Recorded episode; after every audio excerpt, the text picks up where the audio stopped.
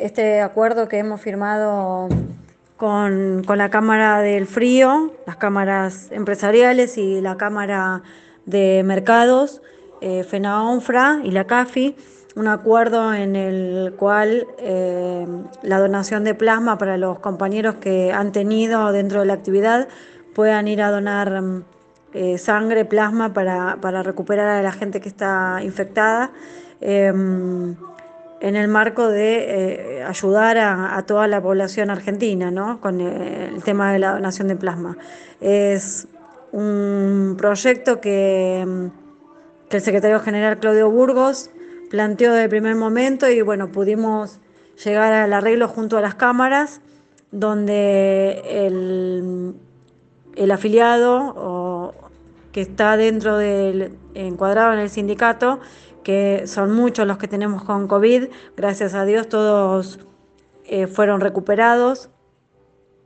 Tuvimos, por desgracia, solo una persona fallecida eh, por ser persona de riesgo mayor y, haber estado trabajando. Entonces, en el marco de,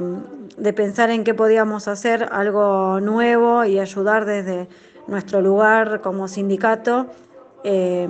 pudimos armar y ponernos de acuerdo con las cámaras, como dije anteriormente, para el acuerdo de, esta donación de plasma con los compañeros que ya tuvieron y darle un beneficio extra que es no descontarles el día y darles días extras para que se tomen en cuanto a pues, si fueron a donar. Eh, me parece mm, un acuerdo fantástico que ningún gremio lo sacó, que somos los primeros en, innovar esto y, la verdad que me siento sumamente orgullosa porque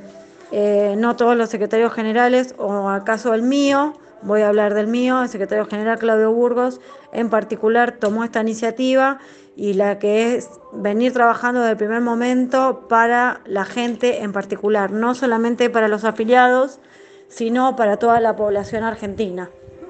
Eso es lo importante, que no estamos trabajando para los afiliados solamente, sino para toda la población eh, de la República Argentina que está padeciendo este virus y que no se puede curar de ninguna manera solo con la donación de plasma